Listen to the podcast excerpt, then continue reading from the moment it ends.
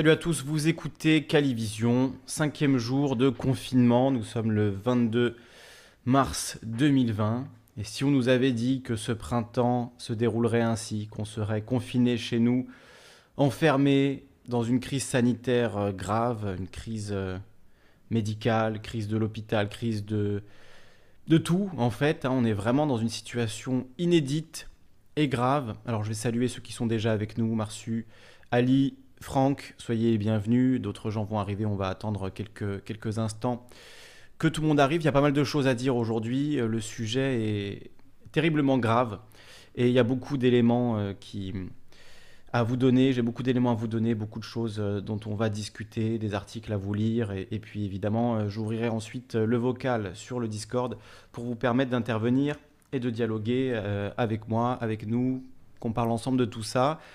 Bon, j'espère déjà que le confinement se passe bien pour vous, en tout cas que c'est pas trop dur. Hein, Personnellement, euh, c'est vrai qu'en me levant le matin, j'ai l'impression de me réveiller dans un, dans un cauchemar parfois. Je me, voilà, de pas réaliser en fait complètement ce qui se passe, l'impression que qu'on va se réveiller, qu'en fait c'est pas tout ça n'est pas vrai, mais malheureusement, euh, on est dedans, on est tous dedans, on est dans un isolement collectif qui est, qui est assez dingue. Alors j'en profite avant qu'il y ait euh, trop de monde pour remercier Arnaud Boussico qui nous a conseillé sa musique. Donc je vous mettrai le lien évidemment dans la description de la musique d'Arnaud. On fera une petite pause musicale tout à l'heure, on écoutera le morceau en entier.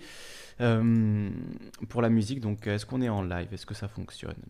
Voilà, c'est bon. A priori, on est, on est en live à présent. Soyez donc les bienvenus sur Calivision. Jour de confinement numéro 5 pour, euh, pour la France. Hein. Mardi, ça fera une semaine. Donc ça fait même pas une semaine qu'on est en confinement. Et déjà, euh, déjà on, pète tous un peu un plomb. Enfin, en tout cas, je le vois sur le Discord, hein, il y a voilà, pas mal de, tensions parfois. Alors j'ai essayé de d'épurer un petit peu le Discord des personnes les plus négatives pour qu'on puisse rester euh, entre personnes positives qui ont des, choses intéressantes à, raconter et intelligentes surtout. Donc euh, n'hésitez pas à rejoindre le Discord si vous avez envie d'un lieu, euh, d'un havre de paix où on peut discuter de tout ça tranquillement calmement, essayer d'échanger des informations, de se soutenir les uns les autres. Vous, l'avez, vous avez le lien dans la description discord.me slash Calivision. Et Charlotte et Goron nous rejoignent, ainsi qu'Ali, Marsu, Franck, vous êtes déjà une vingtaine, donc euh, peut-être commencer par la lecture de cet article de Frédéric Lordon qui va poser l'ambiance. Et ensuite euh, je compléterai avec les éléments que nous avons eus depuis, donc c'était euh, il y a une éternité, hein, le 19 mars, il y a trois jours, donc c'était déjà il y a très longtemps maintenant, dans ce, dans ce climat complètement fou dans lequel on vit, il se passe des, choses de, de taré tous les jours. Et vous inquiétez pas, on va prendre le temps de parler de tout ça. Comme le dit Charlotte, hein, c'est ce gouvernement qui nous fait péter un plomb, c'est clair, hein, c'est clair. Moi j'aimerais, euh, je vous l'avais dit la semaine dernière, j'ai envie de vous parler de sujets légers, j'ai envie de vous, permettre de vous distraire un petit peu, de vous, de vous détendre, de vous divertir, pas forcément avoir toujours la tête dans le guidon, mais en fait c'est pas possible. Je ne trouve pas l'énergie en moi d'être euh, positif, euh, de vous, de vous parler de, voilà, de, films, de musique, de séries, euh, le cœur léger, de jeux vidéo. Je voulais faire des, jeux vidéo, ben c'est pas, honnêtement, je me sens pas trop l'ambiance, hein, je me sens pas vraiment dans, le, dans la, bonne mentalité pour faire ça, donc je suis désolé pour ceux qui l'attendaient, mais, mais je préfère vous parler de, choses sérieuses parce que malheureusement on n'a pas vraiment le choix en fait. Hein. De quoi, de quoi d'autre pourrais-je vous parler? Je vais pas faire semblant d'être que tout va bien alors que la situation est évidemment dramatique et qu'on parle de potentiellement de dizaines de milliers de morts, si ce n'est pas de, milliers, de centaines de milliers de morts. On en est à un Bataclan par jour en ce moment, et ça va faire qu'augmenter malheureusement. Je ne veux pas jouer les prophètes de malheur, mais euh, vous le savez comme moi, hein, soyons lucides, euh, c'est ce qui va se, se passer. Donc euh, on va commencer par la lecture de cet article de Frédéric Lordon. Je vous remercierai de, partager euh, le, live sur vos réseaux, Twitter, Facebook, euh, vos Discord et autres.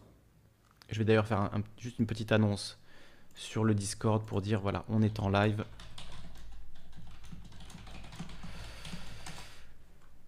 Ok, commençons par cet article de Frédéric Lordon, Les connards qui nous gouvernent.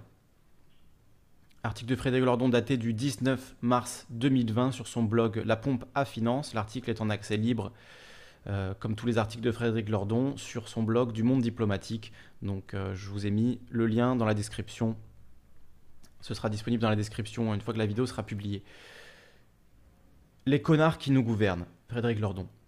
Bien sûr, ça n'est pas moi qui le dis, ça non. C'est Claude Askolovitch. Plus exactement, Claude Askolovitch rapporte les propos d'un ami pneumologue. En même temps, on sent qu'il les endosse un peu. Ça n'est pas exactement lui qui le dit, mais un peu comme si quand même. En tout cas, tous les papiers de la respectabilité sont dûment tamponnés. Un journaliste de France Inter et d'Arte, on pourra difficilement faire plus en règle. Et donc, tout d'un coup, sans crier gare, le voilà qui parle, ou laisse parler de nos gouvernants comme de connards. On se demande ce qu'il a piqué. En même temps, attendez, je vais juste zoomer un poil en espérant que ça que ma webcam ne bloque pas la vue. Voilà, c'est parfait. On se demande ce qu'il a piqué. En même temps, il faut admettre, quand une vidéo appelée à demeurer dans la mémoire collective montre Agnès Buzyn, si devant ministre de la Santé, déclarer fin janvier qu'évidemment le virus restera à Wuhan et qu'il n'y a aucune chance que nous en voyions jamais la couleur, quand jusqu'au 12 mars après-midi, le ministre Blanquer assène qu'il n'y a aucune raison de fermer les écoles. Moi aussi, comme Claude Askolovitch, j'ai un ami. Dans la classe de sa fille, 7 cas positifs. Mais pourquoi embêter les parents avec d'inutiles soucis de garde? Et que le soir même, la fermeture générale est annoncée, quand dans un tweet arrangé sur la même étagère que la vidéo de Buzyn, Macron, comme un hipster du 11e arrondissement, qui aurait fait l'atelier poésie au collège, nous invite le 11 mars. Nous ne renoncerons à rien, surtout pas à rire, à chanter, à penser, à aimer, surtout pas aux, terrasses, aux salles de concert, aux fêtes de soir d'été, surtout pas à la liberté. Pour le 12, fermer les écoles, le 14, laisser son ministre annoncer un début de confinement général, et le 16, morigéner la population qui continuait sur, la lancée de l'exemple qu'il lui donnait depuis des semaines. Quand on se remet sous les yeux le tableau d'ensemble de ces ahurissements, on se dit en effet que que tous ces gens se sont fait prendre soit par surprise, soit par connerie. Et je rajoute, je ne sais pas pourquoi Frédéric Lordon ne l'a pas ajouté, l'élection municipale, évidemment, les élections municipales dans toute la France du 15 mars, qui ont été maintenues, ça fait partie de cet ahurissement euh, contradictoire, euh, hypocrite, je ne sais pas comment il faut le qualifier, j'ai plus les mots honnêtement, mais, mais oui, ça se rajoute hein, aussi, euh, étonnant qu'il ne l'ait pas mis, hein, les élections de dimanche dernier, donc du 15 mars, pour ensuite annuler le second tour, pour annuler les nominations des, des maires, l'élection des maires qui devait avoir lieu hier. Pourquoi on a maintenu ces élections? Ça n'a aucun sens. Donc on se dit en effet que tous ces gens se sont fait prendre soit par surprise, soit par connerie, et que l'hypothèse de la surprise étant à l'évidence exclue, il ne reste que celle de la connerie, qui n'est pas une surprise. Mais l'établissement des archives ne serait pas complet si l'on y ajoutait cette séquence éloquente et synthétique entre toutes de l'intervention de Martin Hirsch, directeur de l'APHP au journal de France 2 samedi soir, je supplie l'ensemble des Français d'appliquer les mesures annoncées. Martin Hirsch passait sans transition de la démolition à la supplication. J'ai coupé pardon, le son de mon téléphone, sinon on risque d'avoir des... du bruit. La supplication, c'est le titre d'un livre de Svetlana Alexievitch sur la catastrophe de Tchernobyl. Et c'est vrai qu'il y a du Tchernobyl dans l'air. Il va y avoir des nettoyeurs. C'est le nom qu'on donnait aux sacrifiés, ceux qu'on envoyait munis d'un linge sur la bouche et d'une paire de bottes, pelleter les gravats vitrifiés de radioactivité. Une aide-soignante sur Twitter publie le patron qui circule pour fabriquer soi-même, à la maison, des masques avec du tissu. On s'est beaucoup moqué des soviétiques, de Tchernobyl et du socialisme réel. Mais vraiment, le capitalisme néolibéral, qui a déjà oublié son Freeman Island et son Fukushima, devrait prendre garde à ne pas faire le malin. À l'hôpital, en France, en 2020, il y a pénurie de gel et de masques pour le personnel soignant, alors que des fractions considérables de la population devraient y avoir accès. Et l'on n'a sans doute encore rien vu. Que se passera-t-il d'ici quelques semaines quand les hospitaliers laissés, démunis, contaminés, vont commencer à tomber comme des mouches, et toute la structure du soin menacée de s'effondrer sur elle-même, les soignants devenant à soigner, mais par qui? Mais zéro stock, zéro bed, c'était la consigne efficace des lean managers, les zéro managers, à qui ne reste plus que la supplication. Donc effectivement, les gens comme Martin Hirsch qui disaient qu'il fallait euh, des capacités euh, occupées à 100%, qu'il fallait faire de la rentabilité à l'hôpital, qu'il fallait euh, voilà, et faire des économies de bout de chandelle, du mégotage pour, pour les hôpitaux. Et effectivement, comme nous le dit Ali dans le chat, Ali Lapointe nous dit un docteur est décédé, c'est ce que j'allais dire. Donc euh, Frédéric Lordon dit d'ici quelques semaines, mais en fait c'est même pas quelques semaines. Aujourd'hui, un soignant est décédé, un docteur, et je crois même qu'il y a une infirmière hein, qui était décédée il y a quelques jours de, ça, même si on en a beaucoup moins parlé. Donc euh, là, ça fait la une des journaux quand, c'est un docteur qui, meurt, et c'est évidemment drame, une tragédie, et c'est euh, bah, finalement ce qui nous attend euh, quand euh, effectivement les docteurs seront à mettre eux aussi sous respirateur pour, pour les soigner. Qui les soignera? Qui ira risquer sa vie pour soigner les soignants? Il y a les zéro managers et donc il y a les epsilon journalistes, ceux qui commencent à crier au connard quand la catastrophe est là. C'est-à-dire un peu tard. D'autres gens criaient au connard, depuis longtemps même. Mais Dieu, toute cette radicalité, toute cette violence, la démocratie, c'est le débat apaisé et loin des extrêmes, qui se touchent, hein, extrême droite, extrême gauche, ça se touche, comme on nous le dit souvent. À France Inter, sur Arte, au Monde, à Libération, la raison est le nom de la mission. La violence, c'est pour la populace, bornée en ses passions jaunasses, ou les fous furieux de l'ultra-gauche. Et puis tout d'un coup, un jour, connard. Effectivement, euh, moi je me sens concerné. Euh, d'autres gens criaient au connard depuis longtemps même. On, nous dit effectivement, euh, je pense qu'on est nombreux dans la communauté Calivision et, bien au-delà évidemment, que ce soit les Gilets jaunes, Nuit debout, les, les, soignants eux-mêmes qui depuis 15 ans, 20 ans se plaignent de ce management qui voit le nombre de lits baisser. On a un article là que je vous évoquerai tout à l'heure du, du Parisien, 17 500 lits de nuit fermés en 6 ans. Selon les statistiques du ministère de la Santé, l'hôpital a perdu 5,3% de ses lits depuis 2013. À eux seuls, les établissements publics en ont perdu 13 631. Est-ce qu'on n'aurait pas besoin de ces lits aujourd'hui? C'est un article qui date pas d'hier, hein. il date du 17 octobre 2019. Donc 17 euh, 500 lits de nuit fermés en 6 ans. On en aurait bien besoin aujourd'hui, on ne les a plus. Merci à nos gouvernants successifs. Le problème avec les grandes catastrophes, poursuit Frédéric Lordon, financières, nucléaires, sanitaires, c'est qu'il vaut mieux les avoir vues venir de loin, c'est-à-dire avoir pris le risque de gueuler connard quand tout allait bien, ou plutôt quand tout semblait aller bien, alors que le désastre grossissait dans l'ombre. L'armement et le réarmement permanent de la finance, donc des crises financières, y compris après celle de 2007, connard. La destruction de l'école, de l'université, de la recherche, notamment sur les coronavirus, quelle ironie connard. La démolition de l'hôpital public, ah oui, là, sacré connard. Le surgissement des flacons de gel désinfectant dans les bureaux de vote quand même les personnels soignants en manquent, hors catégorie. Enfin, hors catégorie, c'est vite dit, car sur le front des connards aussi, la concurrence non faussée est féroce. Le Royaume-Uni, qui allait même à la maison, est en train de découvrir la légère boulette de sa première stratégie, basée sur la construction d'une immunité de groupe, une immunité grégaire, soit dans la perspective d'une épidémie récurrente, laisser délibérément infecter 50 à 60% de la population pour y distribuer largement la formation d'anticorps, en vue de la fois d'après. Or, on peut jouer l'immunité de groupe avec la grippe saisonnière par exemple, mais pas avec la peste. Où est le coronavirus entre les deux? Un peu trop au milieu, semble-t-il. Suffisamment en tout cas pour que jouer la propagation régulée au lieu du containment rigoureux finisse par se solder en centaines de milliers de morts. 510 000 dans le cas britannique selon les estimations d'un rapport de l'Imperial College. Ici, la philosophie conséquentialiste a la main lourde et l'esprit de sacrifice généreux, mais pour les autres, comme toujours. Or, l'organe complotiste de la gauche radicale, le Figaro, nous apprend qu'il y a bien des raisons de penser que la première réponse du gouvernement français a été fortement imprégnée, sans le dire évidemment, de la stratégie sacrificielle de l'immunité de groupe. Certes, il y aura bien quelques morts, mais enfin, c'est pour le salut futur de la collectivité. Vient le moment où, à Paris et à Londres, on s'aperçoit que quelques morts, ça va plutôt faire une montagne de morts. De là le passage un peu brutal de la poésie collégienne au confinement armé.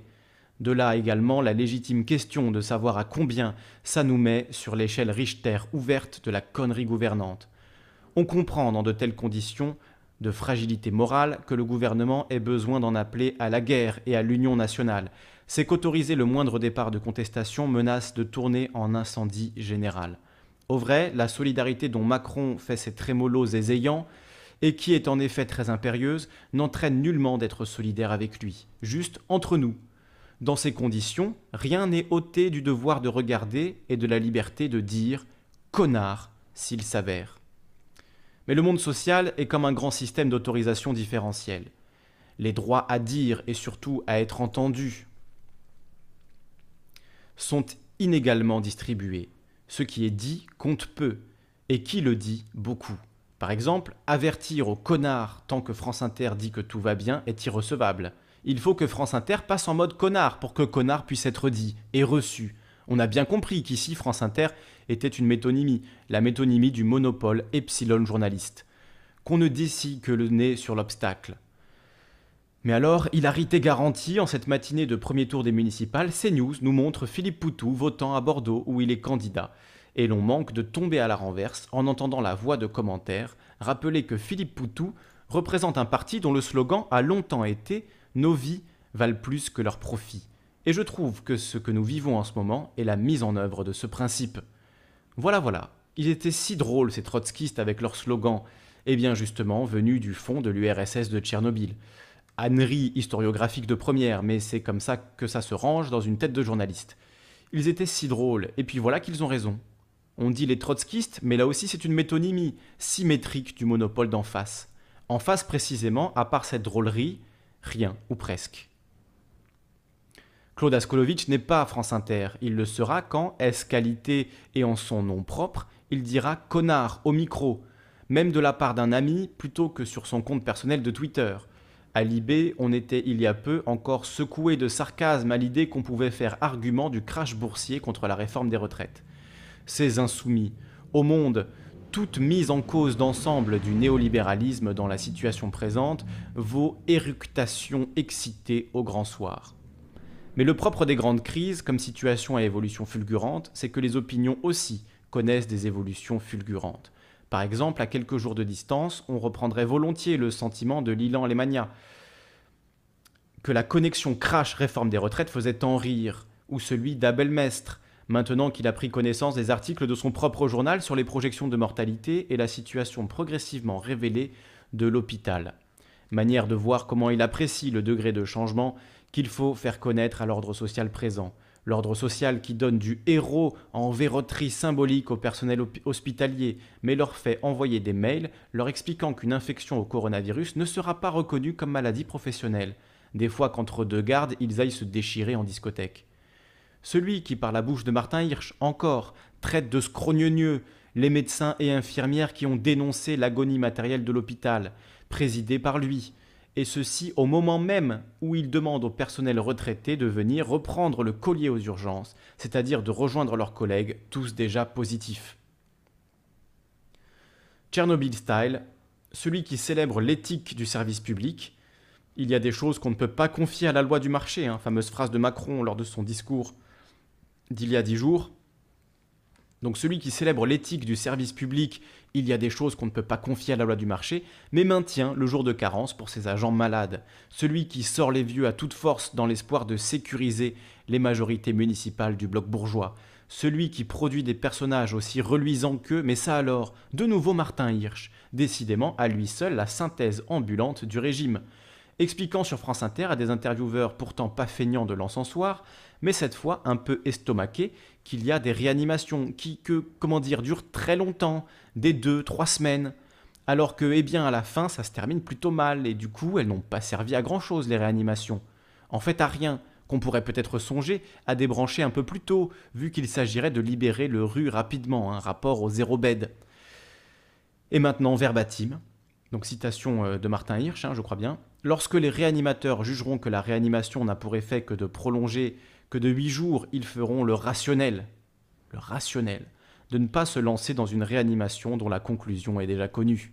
Voilà, on est en train de nous dire en gros qu'il va falloir choisir euh, les personnes à réanimer et que si finalement vous mettez trop de temps à, être réanimé, ben, on va vous débrancher sans trop de remords. Quoi, hein. Mais le verbatim, c'est encore trop peu. Il manque le bafouillement caractéristique de celui qui dit une monstruosité.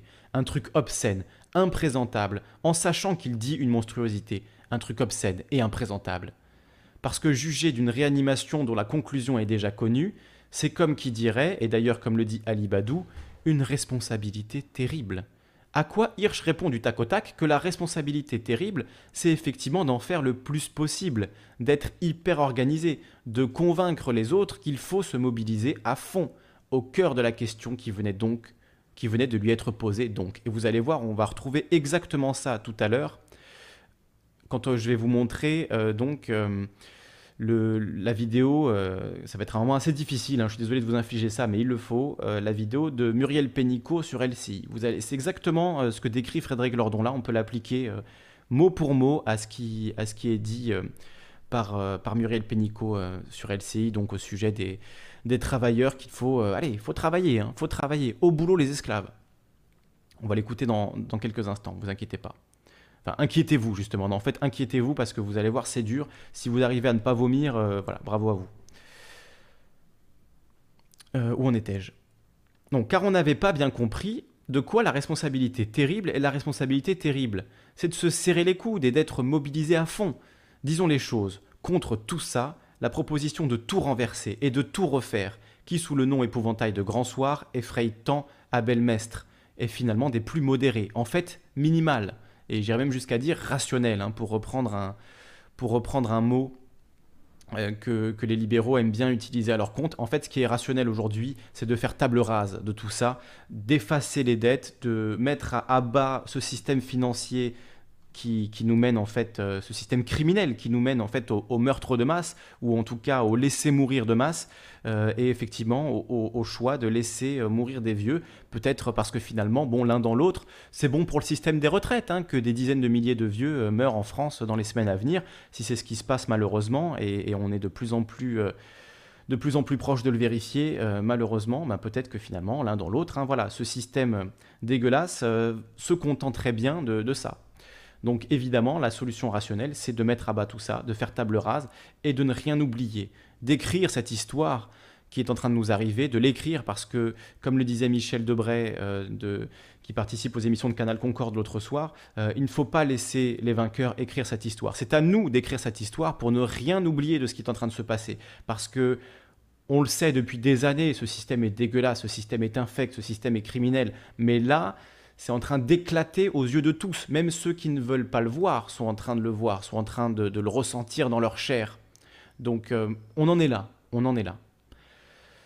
Mais le propre de tous les propagandistes, je reprends la lecture de l'article de Frédéric Lordon, mais le propre de tous les propagandistes de l'ordre présent, c'est que le sens du dégoûtant ne leur vient que tardivement, s'il leur vient.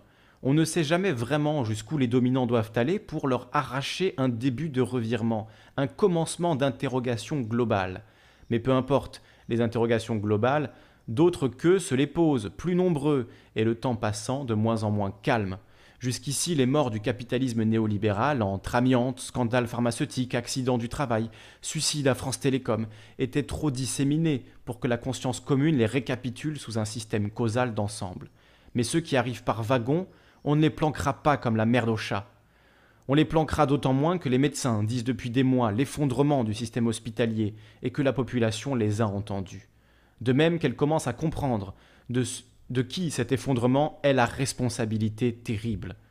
L'heure de la reddition des comptes politiques se profile, et elle aussi risque d'être terrible.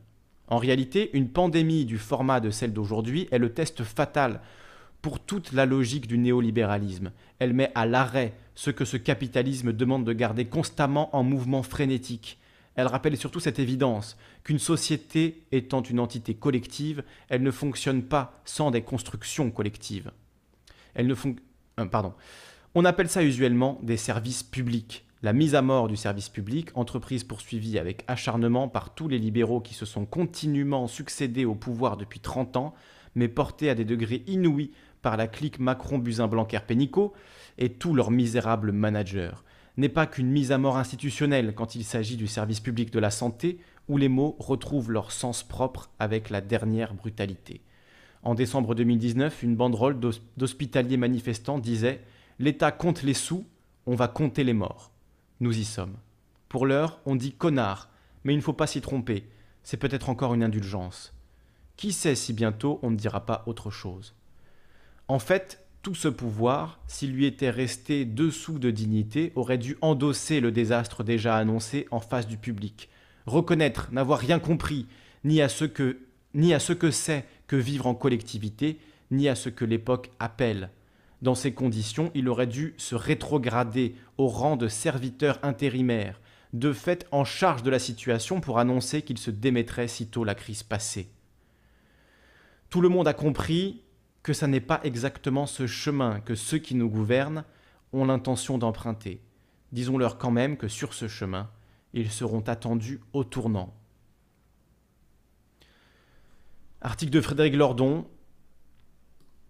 qui résume tout, hein, tout est dit là-dedans, euh, mais en fait, euh, vous allez voir qu'on peut encore en rajouter, parce que cet article, il est écrit le 19 mars, et depuis, il y en a eu d'autres, euh, dans le genre connardise du gouvernement, dans le genre, voilà, gros connard qui nous gouverne, vous allez voir qu'on a été servi ces derniers jours. On va montrer tout ça, je vais vous montrer tout ça, donc les articles sont dans la description, je vous mets le lien là dans le chat de l'article de Lordon, je vais dire bonjour à ceux qui nous rejoignent, euh, LJ, FreeMind, Dont RP 2.0, Focono qui nous dit ça qui nous, rejoint également, Laurent Houtan, La Clistène Vespasien, Franck Miki, Anouar Ben, ben Badis, pardon, euh, qui nous rejoint également, Gilet.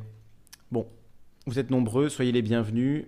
Salut à Rouille également qui nous rejoint à l'instant. Le lien du Discord, ben, il, est, euh, là sur l'image, hein, discord.me slash calivision si vous voulez le rejoindre et participer à la conversation. On est donc en live ensemble. Euh, je vous remercie de,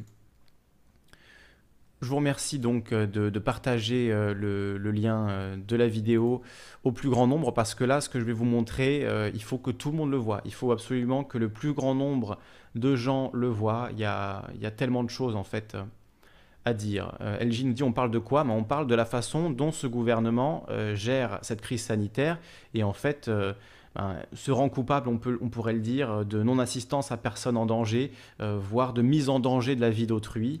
C'est exactement de ça qu'il est question. Donc euh, les connards qui nous gouvernent, effectivement, n'ont pas pris, semble-t-il, la mesure de ce qui se passe, ou en tout cas à moitié. C'est-à-dire on a une moitié de discours qui est cohérent, qui euh, est à la mesure de ce qui se passe, quand on nous dit restez confinés, restez chez vous, etc.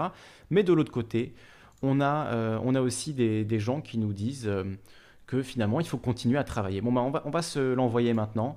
Euh, donc, euh, euh, cet extrait de Muriel Pénicaud. Voilà, l'interview politique donc sur LCI, c'était il y a quelques jours, il y a, il y a un ou deux jours, de, de, Muriel Pénicaud sur LCI. Vous allez voir. honnêtement, je, je vais avoir du mal à ne pas me manger un procès après ça parce que je, vais avoir du mal à pas, à pas insulter la terre entière pendant cette cet, extrait. Donc je vais essayer de me retenir, je vais essayer de juste vous faire entendre ce que nous a dit Muriel Pénicaud et vous laisser, euh, vous laisser juge. Je vais avoir du mal, je vous préviens, mais voilà, je pense que c'est important euh, qu'on l'entende. Donc on écoute euh, Muriel Pénicaud sur LCI, c'était il y a deux jours. Et bonjour Muriel Pénicaud, merci beaucoup d'être avec nous ce matin. Bonjour. En direct du ministère du Travail. bonjour à toutes et à tous. C'est la règle. Muriel Pénicaud, euh, on a tous entendu le président dire lundi soir, de façon très grave, restez chez vous. Et puis hier matin, on a entendu votre confrère Bruno Le Maire dire allez travailler. Euh, vous comprenez que c'est un message assez contradictoire? Non, c'est pas contradictoire, mais il faut bien expliquer. D'abord, euh, vous avez vu, les règles, c'est de rester chez soi, sauf pour aller acheter de l'alimentaire, il faut bien manger, prendre un rendez-vous chez un médecin ou aller travailler. Pas travailler dans n'importe quelle condition, j'y reviendrai sur comment on travaille. On travaille différemment. Mais pourquoi c'est important d'aller travailler? Moi, je voudrais dire assez solennellement à tous nos concitoyens que la caissière, le chauffeur-livreur, celui qui met en rayon, celui qui fabrique l'emballage qui va permettre aux médicaments ou à l'alimentaire d'arriver jusqu'à chaque Français, ils ont un rôle essentiel pour la nation. En guerre, il y a les soignants qui sont devant, c'est nos, nos, soldats de la santé. Mais derrière, il faut aussi que l'activité économique continue dans des conditions de protection des salariés, évidemment, mais il faut qu'elle continue parce que sinon tout va s'arrêter et les Français ils n'auraient plus de quoi manger, de quoi avoir l'électricité, Internet, etc. Donc chaque métier est important. L'opérateur de télécom, il a une responsabilité. Le supermarché, il a une responsabilité. Tout le monde a une responsabilité, tout le monde peut aider. La meilleure manière d'aider la nation, c'est ça. Donc, si je vous entends bien, Muriel Pénicaud, vous nous dites attention, il y a un, devoir de solidarité, il ne faudrait pas l'oublier. Je pense qu'il y a un devoir de solidarité. On protège comme on n'a jamais fait. On met en place du chômage partiel massif pour que personne soit licencié. Mais on demande aussi à chacun un effort. Et l'effort, c'est de contribuer à ce que la nation puisse continuer à fonctionner, que la vie quotidienne des Français puisse continuer. Certes, différente, euh, avec le confinement, mais quand même qu'on continue, qu'on ne soit pas en rupture d'alimentation, de médicaments euh, ou de biens de première nécessité comme l'électricité.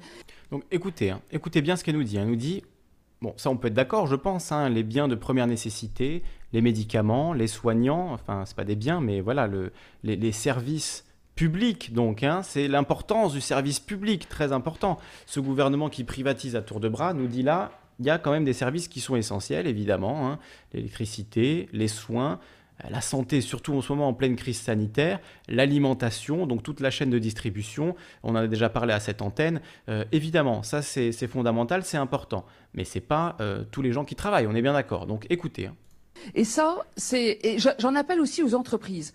Moi, j'appelle au civisme des entreprises.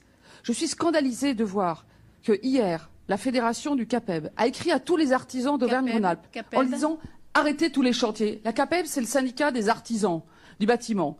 Eh bien, quand un syndicat patronal dit aux entreprises arrêtez d'aller bosser, arrêtez de faire vos chantiers, en disant arrêtez la tête les de chantiers. quand la CAPEB, c'est le syndicat des artisans du bâtiment. Eh bien, quand un syndicat patronal dit la tête d'Elisabeth Martichoux, elle est comme ça. Qu'est-ce qu'elle raconte là? Elle nous parle de, biens euh, indispensables, de la nourriture, de l'électricité, euh, des soins évidemment, et là elle nous parle des chantiers. Ah, les chantiers, c'est indispensable. Donc c'est indispensable d'aller euh, poser, euh, poser des, euh, des, toitures sur les hôtels de luxe. C'est indispensable d'aller refaire la cuisine du troisième appartement d'un bourgeois du 16e. C'est indispensable d'aller faire de la plomberie, voilà, je, ne sais où. C'est indispensable. Alors je veux bien que certains travaux qui permettent la, bonne continuité de, la vie, effectivement, soient indispensables. Mais c'est pas 100% euh, des chantiers du BTP. On est bien d'accord. On est bien d'accord. Mais elle, elle est scandalisée que euh, des, syndicats de, patrons des, artisans euh, disent voilà la situation est dangereuse, le gouvernement l'a dit. En plus c'est le gouvernement qui l'a dit, c'est ça, c'est le gouvernement qui nous appelle à rester chez nous. Ah, et c'est normal, hein, je veux dire, je suis pas en train de vous dire qu'il faut pas rester chez vous. Hein. Euh, je pense justement, contrairement à d'autres, hein, mais je pense justement qu'il est important de rester chez nous. On a maintenant, c'est clair, bien pris la mesure de la gravité de ce qui se passe, du risque de milliers de morts. Et elle nous dit, je trouve ça scandaleux que des gens du BTP, finalement, protègent leurs employés. C'est ça, c'est ça qui est scandaleux. Je commence à m'énerver, je, me calme. Dit aux entreprises, arrêtez d'aller bosser, arrêtez de faire vos chantiers. Ça, c'est du défaitisme. On a besoin de tout le monde sur le pont. Alors, bien sûr, avec des précautions.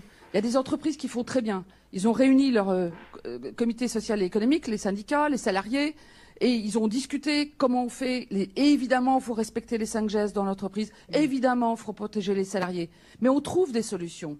Euh, par exemple, dans la grande distribution, mais ils sont en train de mettre des plexiglas à la caisse, et puis des gants, du gel. Il y a des voilà, témoignage de, de Rouille 1 qui nous dit, et c'est exactement ça, voilà, moi je travaille sur les chantiers, et mon patron m'a littéralement dit, va travailler. Le mec, il a besoin que sa maison soit finie pour la louer à partir de la semaine prochaine. C'est indispensable ça? C'est indispensable que, que, que le, type puisse louer sa maison à partir de la semaine prochaine. Ça ne peut pas attendre trois mois, ça peut attendre deux ans même s'il faut. On est dans une crise majeure, une crise extrêmement grave et on nous dit non, attention, il faut aller sur les chantiers, faire du BTP, il faut aller euh, vous occuper de, la, de la plomberie de l'appartement euh, d'un type qui a 12 appartes parce que c'est important. Hein, voilà. voilà. Euh, tout ça, alors Rouille qui nous dit, hein, Rouille 1 qui nous dit, tout ça alors que mon patron, la secrétaire, le commercial et le client se sont tous mis en quarantaine depuis, 5, depuis 15 jours. C'est ça, c'est exactement ça. C'est vraiment la lutte des classes dans, dans là, tout ce qu'elle a de plus ignoble. Je veux dire, on est revenu au 19e siècle. On est revenu à les ouvriers aller crever sur les chantiers, littéralement. On, vous envoie un risque de mort et d'infecter évidemment leur famille après derrière, hein, puisque si vous êtes contaminé sans le savoir, ben vous allez contaminer vos familles en moins de temps qu'il en faut pour le dire. Hein. En rentrant le soir, voilà, vous allez contaminer votre femme, vos enfants, euh, votre mari, etc. Donc euh, ça, c'est une certitude. Et pour des, missions clairement non indispensables, hein, non indispensables, dispensables, disons-le plus simplement, des, travaux dispensables, qu'on pourrait, on pourrait s'en passer pendant trois mois, six mois, ça ne poserait de problème à personne, à part évidemment à la classe dominante, à part aux riches. Et eux, les riches, ils sont chez eux. Voilà, ils sont chez eux, ils bougent pas de chez eux. Ben, comme moi d'ailleurs, enfin je suis pas riche, mais voilà, moi je fais partie de, de ces professions, euh, je travaille de chez moi en temps normal, donc j'ai pas à sortir, je ne sors pas, je reste confiné, je ne prends pas de risques, mais je trouve ça totalement absurde qu'on envoie à la mort des prolétaires, des gens qui n'ont pas le choix, plutôt que de les soutenir. En fait, l'argent est plus important que la vie des prolétaires. C'est ça qu'ils sont en train de nous dire. Alors on le savait déjà, mais là, maintenant, ça éclate, voilà, ça crève les yeux et ça fait mal, ça fait franchement très mal. On écoute la suite. Des solutions pour protéger les salariés. Mais les entreprises qui jouent pas le jeu, qui se disent finalement l'État paiera et nous, ça ne nous regarde pas, eh bien, c'est pas du civisme. Et donc, moi, je demande aux entreprises.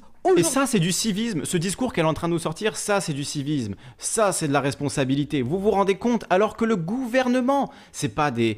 Je veux dire, c'est pas juste les gilets jaunes qui disent ça ou je ne sais qui, hein. c'est le gouvernement qui dit il faut rester chez soi, la situation est grave, les soignants nous le disent, les médecins nous le disent, les scientifiques nous le disent. Et effectivement, on se retrouve face à, face à Muriel Pénicaud qui nous dit non, attention, là vous êtes irresponsable, vous allez le voir, elle va le dire après, vous êtes irresponsable. Je vous demande de faire preuve de civisme et d'aller immédiatement poser le carrelage euh, chez euh, euh, Monsieur Arnaud parce qu'il faut qu'il puisse louer sa maison la semaine prochaine. Hein ne faites pas preuve d'un civisme, hein ne laissez pas les riches sans leur maison, pendant que eux sont dans leur résidence tertiaire, quartière, je sais pas comment il faut dire, dans leur huitième maison, en train de se la couler douce en Vendée, voilà, les deux de pieds en éventail dans leur grand jardin. Et par contre, il faut que les prolétaires, eux, ils aillent charbonner. Au boulot, les esclaves. Aujourd'hui, qui ne l'ont pas fait, de réunir leurs syndicats, de réunir leurs salariés, de discuter les conditions de protection, de comment on va travailler, peut-être au ralenti, peut-être en travail alterné, euh, certainement différemment, avec des conditions de protection. Ça ne sera pas comme d'habitude. Mais entre ça et tout arrêter, je pense que là, il y a un devoir de solidarité et d'engagement, y compris des entreprises. Mais derrière votre colère, euh, Muriel Pénicaud, que vous euh, manifestez ce matin, il y, a quoi? Il y a une crainte de la panne économique? Derrière ma colère, c'est mon appel aux responsabilités. Appel aux responsabilités. On vit la crise la plus grande, je pense, depuis la Deuxième Guerre mondiale. Je pense qu'il y en a qui n'ont pas réalisé. Je pense qu'un chef d'entreprise, il fait partie de ceux qui doivent avoir le courage de dire Eh bien, je vois mes salariés, on regarde comment on fait. Bien sûr, mon devoir, c'est de les protéger, mais c'est aussi d'apporter à la nation l'Internet, l'alimentaire, les médicaments, l'agroalimentaire. Et de bout en bout, vous savez, tout est imbriqué. Donc il n'y a pas de métier inutile tous les métiers sont utiles. Bien sûr, on va travailler différemment. Mais cette colère, c'est un appel à la responsabilité civique, au civisme des entreprises. Et pour les salariés, vous vous rendez euh, compte, bien sûr, entendez ce toutes les mesures de protection. Mais quand vous allez travailler euh, avec les précautions, avec votre attestation, ça on l'a dit depuis le début. Eh ah bien, ah bah si y a l'attestation, ça va alors. Euh, vous êtes à l'arrière, nous sommes à l'arrière. Il n'y a que les médecins qui sont devant, les soignants, les infirmières, les aides-soignantes. Mais tous, on peut aider en continuant l'activité. mais vous comprenez aussi euh, qu'il y a comme un ressenti d'injustice euh, pour ceux qui sont donc obligés, encouragés d'aller travailler. Il y a une injonction pour certains d'aller travailler. Et puis ceux qui peuvent aller chez eux travailler en, en télétravail. Par rapport au risque par rapport au message sanitaire très grave, très lourd qui a été transmis, évidemment, il y a, une forme d'injustice qui est ressentie par cela. Alors, je crois qu'on a besoin de tout le monde sur le pont. Les gens qui sont en télétravail, d'abord, il faut qu'ils doivent travailler à organiser euh, les choses. Je vais prendre un exemple. Dans un siège social qu'on ferme, il n'y a pas besoin d'être physiquement ensemble. Oui, mais il y a quand même, il faut que les serveurs Internet, ils fonctionnent, parce que sinon l'école à la maison et le télétravail ne va plus être possible si on n'a plus d'Internet. Donc, ça ne veut pas dire qu'ils ne travaillent pas, qu'ils ne contribuent pas. Après, moi je pense que sur les lieux où il faut aller physiquement, une auxiliaire de vie auprès des personnes âgées, aujourd'hui elle a un rôle mais social, mais énorme, toujours, mais dans un contexte comme ça aussi, euh, ou la caissière que j'évoquais. À ce moment-là, il faut des mesures de protection absolues.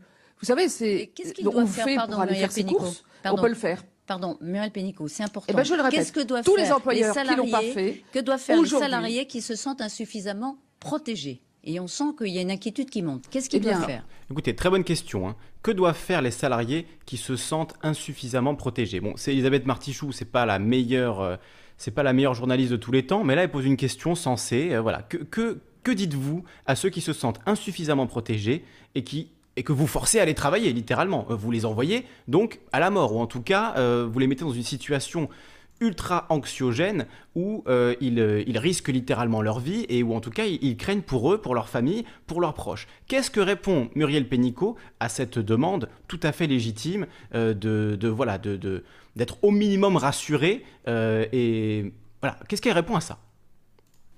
Oui, il y a une inquiétude et je la comprends complètement. Parce que moi, mon, premier rôle, c'est de préserver l'emploi. Mon deuxième rôle, ex c'est de la protection des salariés. Mm. Mais ça, il y a des solutions. Je peux vous dire que métier par métier. Je vais prendre un autre exemple que, la caisse du supermarché.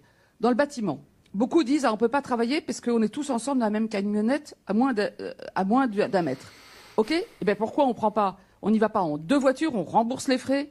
Euh, et on arrive sur le chantier. Et sur le chantier, souvent, on n'est pas côte à côte et on peut s'organiser pour pas être côte à côte, évidemment avec les équipements. Donc, je crois que si on a de la volonté euh, du côté des employeurs, on réunit les salariés. Alors les salariés, ce qu'ils peuvent faire, c'est exiger tout de suite ce que je demande aux employeurs. C'est aujourd'hui, pour ceux qui l'ont pas déjà fait, il faut une réunion et ils discutent, une réunion euh, à téléphone ou à, distance, ils se mettent loin les uns des autres et ils discutent comment on peut quand même continuer à servir la nation tout en se protégeant.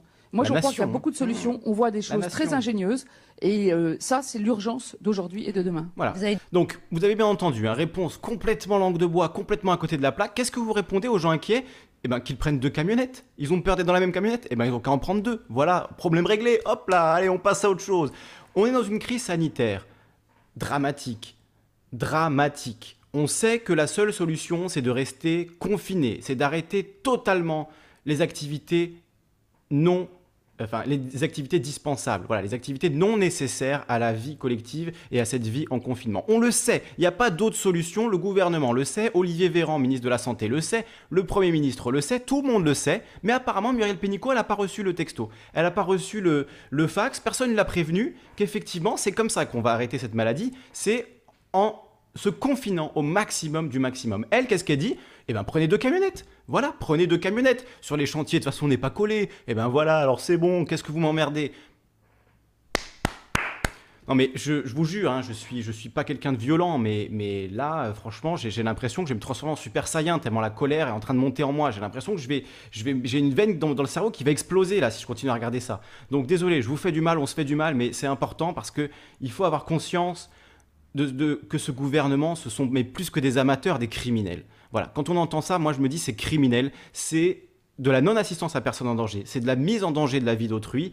Il, y a des, il y a des gens qui, en faisant des boulots dispensables, sont tombés malades, ont infecté d'autres gens, ont aggravé la situation, et elle, qu'est-ce qu'elle dit avec son petit sourire là de Qu'est-ce qu'elle nous dit? Elle nous dit, bah, prenez deux camionnettes, voilà. Il faut, il faut avoir de l'ingéniosité contre le virus. Ayez de l'ingéniosité. Bien sûr, Muriel, bien sûr. C'est toi qui vas aller les porter, les poutres sur les chantiers. C'est toi qui vas aller refaire les toits euh, en ce moment, dans cette crise sanitaire. C'est toi qui vas aller travailler, porter des sacs de béton. Non, évidemment que non. Elle, elle est chez elle, dans sa résidence secondaire. Elle est au calme, il n'y a pas de souci. J'ai dit tout à l'heure, il y a un réflexe parfois de défaitisme. Ça, c'est un mot qu'on entendait pendant la guerre. Je pèse mes mots. Nous sommes en guerre. Je pèse mes mots. Je trouve que des entreprises qui, sans avoir discuté avec leurs salariés, sans avoir regardé comment ils pouvaient faire les protections, disent on, bah nous, on se retire et puis débrouillez-vous, eh bien, ils sont pas civiques. Oui, donc il y a une forme d'irresponsabilité.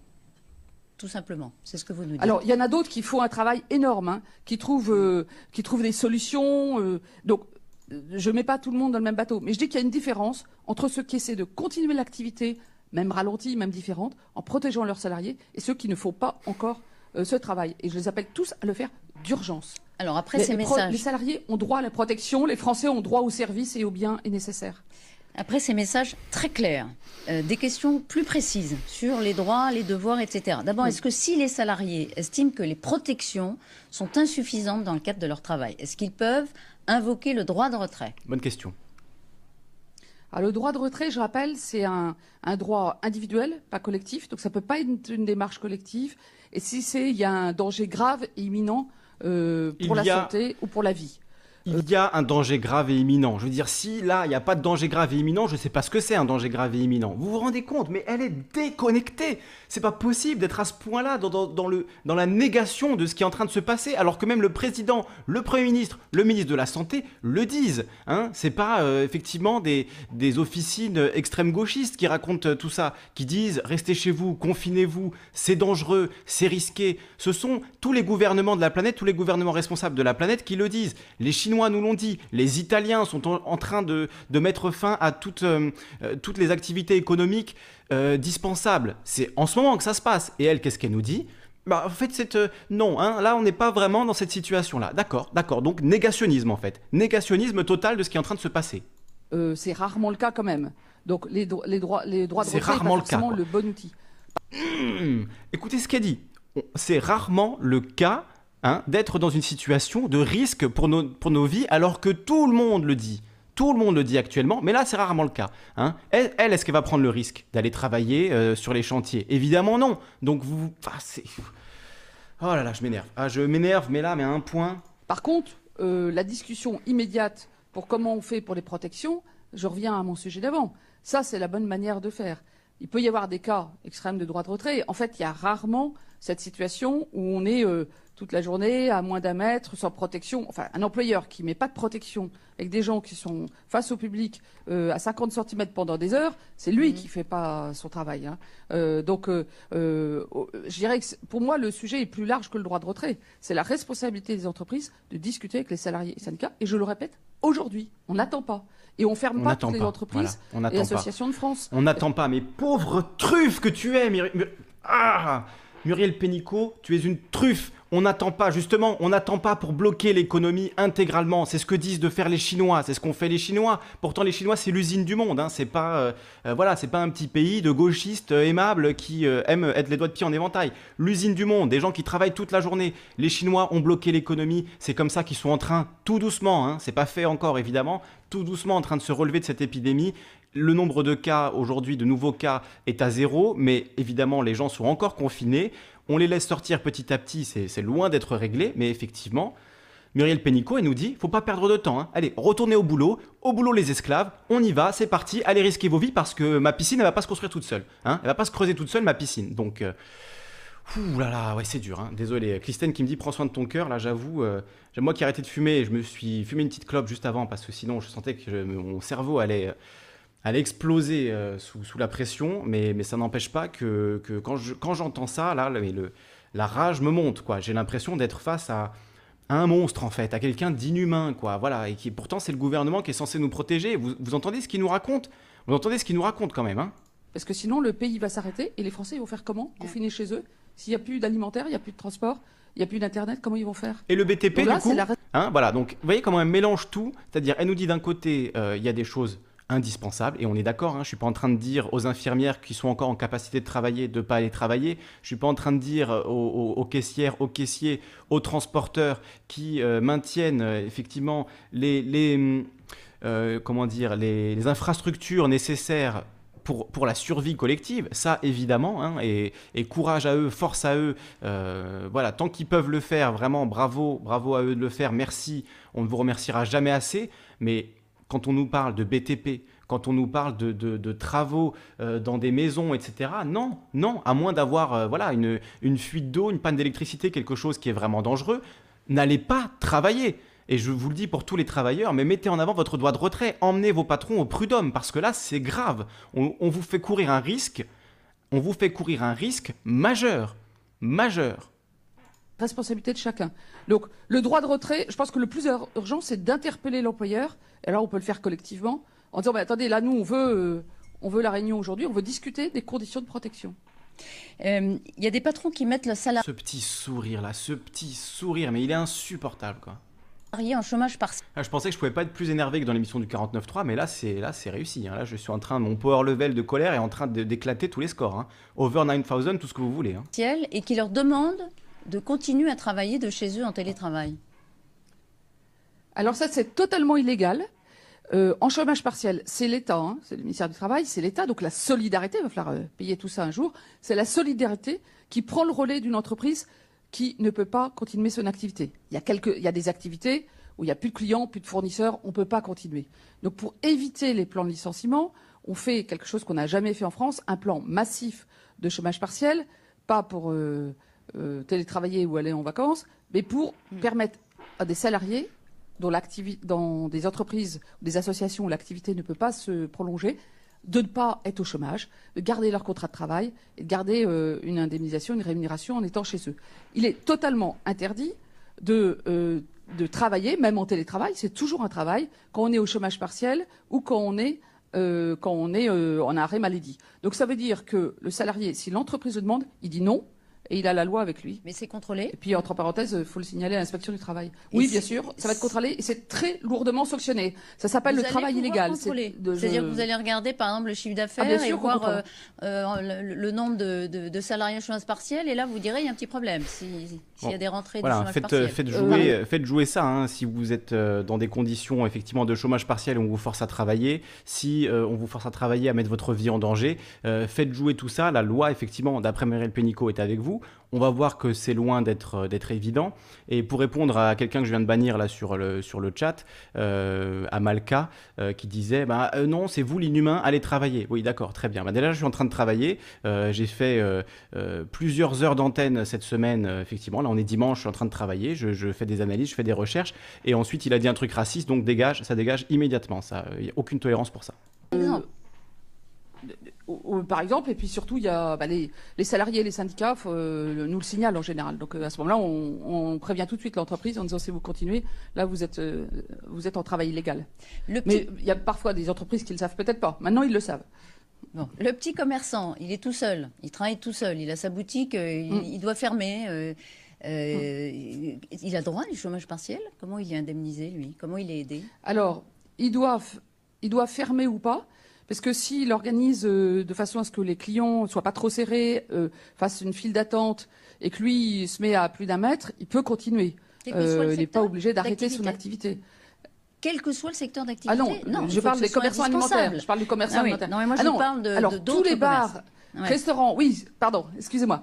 Tout ce qui est bar, restaurant, commerce non alimentaire que hum. depuis dimanche on, on, a fermé eux, alors les salariés ont droit au chômage partiel, et pour les indépendants, c'est-à-dire le commerçant, l'artisan qui est concerné, mmh. commerçant, euh, nous, ça sera au débat à l'Assemblée nationale aujourd'hui et demain, et au Sénat. Euh, dans le projet de loi d'urgence sanitaire, il y a une disposition pour pouvoir avoir un fonds de solidarité pour les indépendants qui, là, pour le coup, eux n'ont pas le choix. Ils n'ont pas le choix. Là, on est dans le cas de ceux qui n'ont pas le choix, sont obligés d'arrêter leur activité, donc il y aura un fonds de soutien pour eux.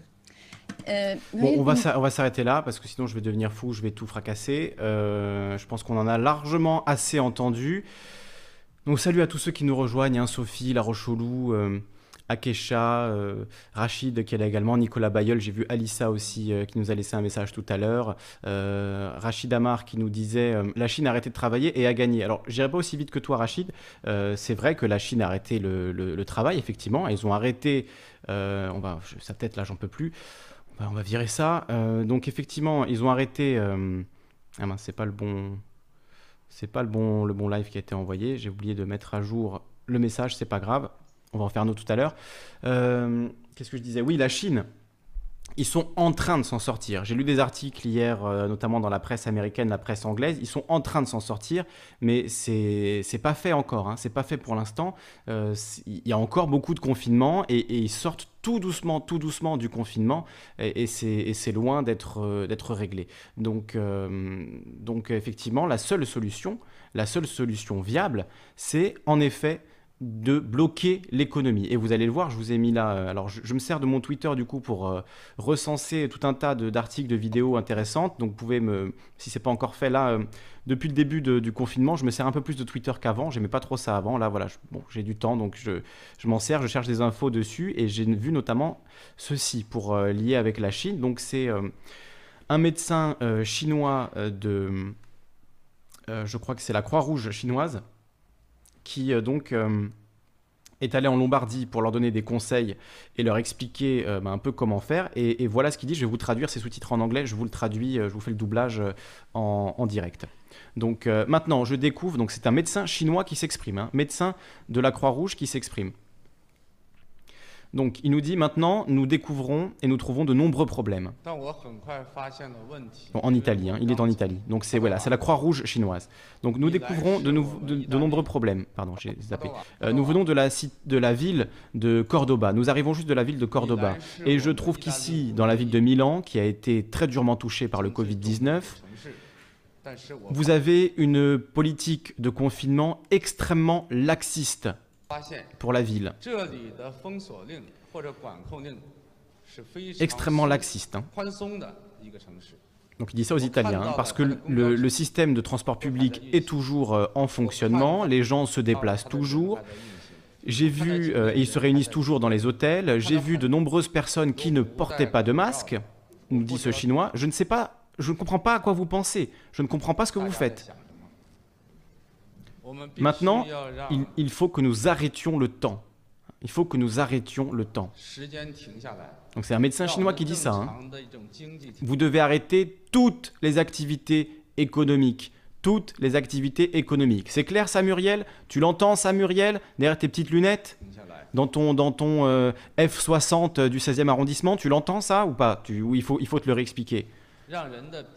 Nous devons arrêter les interactions sociales que nous aimons habituellement.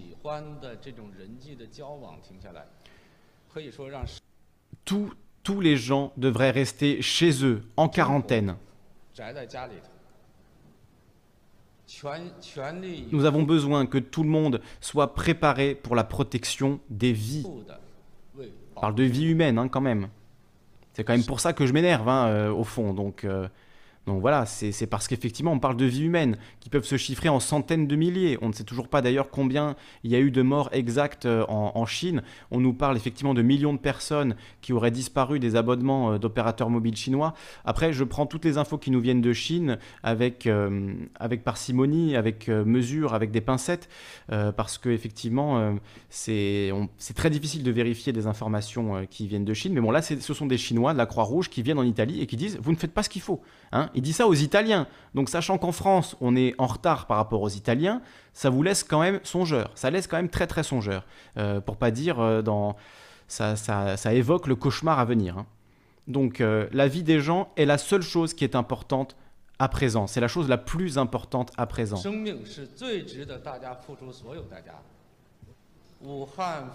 C'était après un mois que Wuhan euh, a été mis en confinement que, nous avons commencé à, créer des, hôpitaux, que nous avons commencé, euh, que nous avons commencé à traiter et à hospitaliser euh, tous les patients de Covid-19. Donc après un mois de confinement. Et c'est à ce moment que nous avons atteint le pic de l'épidémie. Voilà, donc les Chinois nous le disent très clairement. Nous ne faisons pas assez. Enfin, les Italiens ne font pas assez, et je pense que ça s'applique euh, totalement à tous les Européens. Et ils pourraient venir en France euh, nous le dire Exactement. Euh, on sait très bien euh, qu'en France, on fait n'importe quoi, nous dit Gilles, c'est exactement ça. Et effectivement, Sophie qui nous dit euh, qu'elle n'est pas confinée parce qu'elle doit assurer un minimum de services. Alors Sophie, je ne sais pas si tu peux nous dire, enfin c'est vraiment si tu en as envie, nous dire dans quel secteur est-ce que tu travailles et quand tu parles d'assurer un minimum de services, c'est quoi? C'est à l'hôpital, c'est à l'école, c'est dans quel domaine exactement? Et, donc, pour, vous montrer, voilà, on a 11 jours de retard sur l'Italie et on voit qu'à 11 jours près, on suit mais, quasiment euh, aux morts près, hein, je veux dire, euh, à quelques dizaines de morts près, euh, le cas de l'Italie. Donc 7, 9 décès, 10, 11, 12, 19, 17, 25, vous voyez l'évolution, je ne vais pas tout vous faire, mais voilà, on est donc au 21 mars, hein, c'était hier, à 562 décès en France, en Italie, à 11 jours de, de l'épidémie, enfin au même nombre de jours, donc moins 11 jours par rapport à nous, ils étaient à 630. Donc on est effectivement dans une situation comparable. Euh, peut-être que ça avance un peu moins vite en France parce qu'on a pris quand même des mesures, mais c'est loin d'être suffisant. Et si on a des gens au gouvernement comme Pénicaud qui nous disent allez, allez, au boulot les esclaves, non, non, pas de confinement pour vous, hein, vous travaillez dans le BTP, au boulot, au boulot, ma piscine ne va pas se fabriquer toute seule, évidemment qu'on va avoir des, des graves, graves conséquences et on va avoir comme l'Italie des milliers de morts. D'ailleurs, l'Italie, en ce moment, est en train d'appeler à, euh, à l'arrêt de toutes les activités de production non essentielles. On ralentit le moteur productif du pays, mais on ne l'arrête pas, a déclaré samedi Giuseppe Conte en évoquant une décision pas facile, puisqu'effectivement en Italie, ils se rendent compte que euh, c'est la seule solution en fait, hein, rester à la maison est un sacrifice minime. On ne peut pas cacher la réalité qui est chaque jour sous nos yeux. C'est la crise la plus grave traversée par le pays depuis la, Deuxième Guerre mondiale. Tiens, c'est marrant, c'est exactement ce que Pénicaud a dit tout à l'heure. Mais pourtant, elle n'a pas du tout euh, euh, les mêmes conséquences. Il n'y a pas du tout les mêmes conséquences derrière cette phrase euh, que ce qui est dit là par les Italiens. Donc les mesures adoptées demandent du temps avant de produire leurs effets. Nous devons continuer à respecter toutes ces règles avec patience et confiance. Elles sont sévères, je le sais, mais nous n'avons pas d'alternative. On doit résister. C'est le seul moyen de nous protéger, ainsi que ceux que nous aimons. Le sacrifice de rester à la maison est minime par rapport à celui que font d'autres concitoyens qui prennent beaucoup plus de risques. Médecins, infirmiers, forces de l'ordre, forces armées, employés des supermarchés et des pharmacies, a énuméré Giuseppe Conte. Voilà, là on a à peu près euh, tous les services essentiels à la survie de la nation pendant cette période très difficile. Et il est effectivement... Euh, fondamental que euh, ces, gens-là euh, puissent continuer à travailler en sécurité, hein, en sécurité, pas n'importe comment, donc euh, qu'on leur donne des masques au plus vite. Hein. Alors on a commandé, hier on nous apprend qu'on a commandé voilà, des, des, masques, bon très bien on commande des masques, et bien très bien. Euh, comme je faisais la blague sur le Discord, bon, blague peut-être pas de très bon goût, mais voilà, apparemment on a perdu le reçu Chronopost hein, pour euh, les 150 millions de masques ou 250 millions de masques qui ont été commandés, je sais plus le chiffre exact, euh, puisque ben, on les a toujours pas ces masques. Hein. et effectivement, on a des, des gens même dans le secteur hospitalier qui n'ont pas suffisamment de masques pour travailler dans de bonnes conditions. Donc l'important, c'est de concentrer toute notre énergie pour que ces gens-là qui ont des métiers indispensables puissent continuer à travailler dans les meilleures conditions possibles sans prendre, de, sans prendre le, moindre, le moindre risque, ou en tout cas avec le, en minimisant au maximum les risques. Il n'y a pas de zéro risque hein, dans cette situation, on le sait. Il n'y a pas de zéro risque et, il n'y en aura pas avant la fin euh, de, de cette épidémie. Mais effectivement, dire aux gens du BTP d'aller travailler, dire aux livreurs de bouffe euh, d'aller travailler alors qu'on peut se faire à manger nous-mêmes chez nous, euh, ça c'est un scandale en fait. C'est un scandale. On devrait mettre euh, de l'argent pour aider les gens qui, qui vont perdre de l'argent dans cette, dans cette affaire, mais pas forcément les grosses entreprises, pas forcément les banques privées comme c'est le cas actuellement. Donc c'est ça aussi qu'il faut, qu'il faut retenir. Ça, on en parlera peut-être plus demain de tout l'aspect vraiment économique, des plans d'aide, des plans de relance. Euh, je vais me pencher là-dessus et regarder un peu dans chaque pays ce qui est fait.